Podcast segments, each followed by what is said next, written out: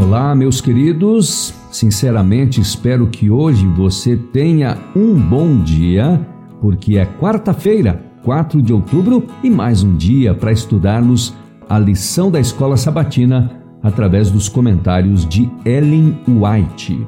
E o nosso estudo de hoje tem como tema o Deus que continua a estar conosco. Jesus olhou com infinita compaixão para o mundo em sua condição degradada. Assumiu a forma humana para que pudesse pôr-se em contato com a humanidade e elevá-la.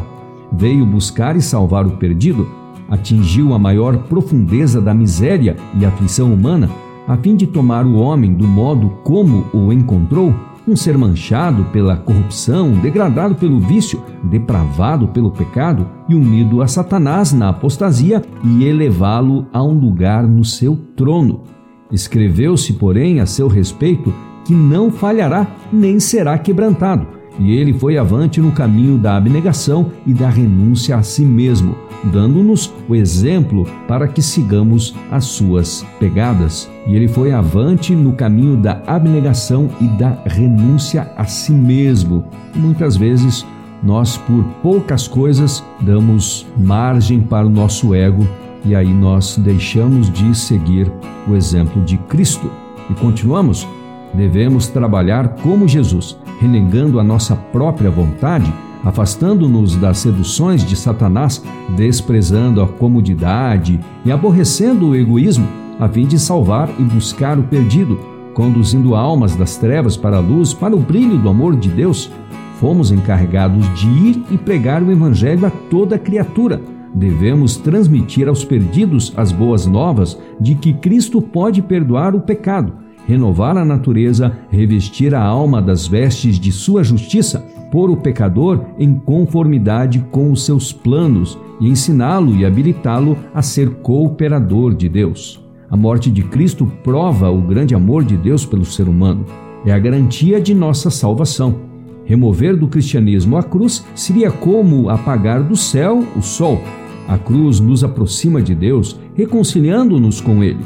Com a amorosa compaixão de um pai, Jeová considera o sofrimento que seu filho teve de suportar para salvar a raça caída da morte eterna e nos recebe no amado, ou seja, nos recebe em Cristo Jesus. Sem a cruz, a humanidade não teria união com o Pai. Dela depende toda a nossa esperança, dela brilha a luz do amor do Salvador, e quando ao pé da cruz o pecador contempla aquele que morreu para salvá-lo, pode ter completa alegria, pois seus pecados estão perdoados. Ao se ajoelhar com fé junto à cruz, ele alcança o lugar mais alto que o ser humano pode atingir. Por intermédio da cruz, aprendemos que o Pai Celestial nos ama com um amor infinito. Será que devemos então ficar admirados de Paulo ter exclamado em Gálatas 6,14: Longe de mim gloriar-me, senão na cruz de nosso Senhor Jesus Cristo. E a versão da Bíblia, a mensagem, o texto fica assim: Quanto a mim, não vou me orgulhar de nada a não ser da cruz do nosso Senhor Jesus Cristo.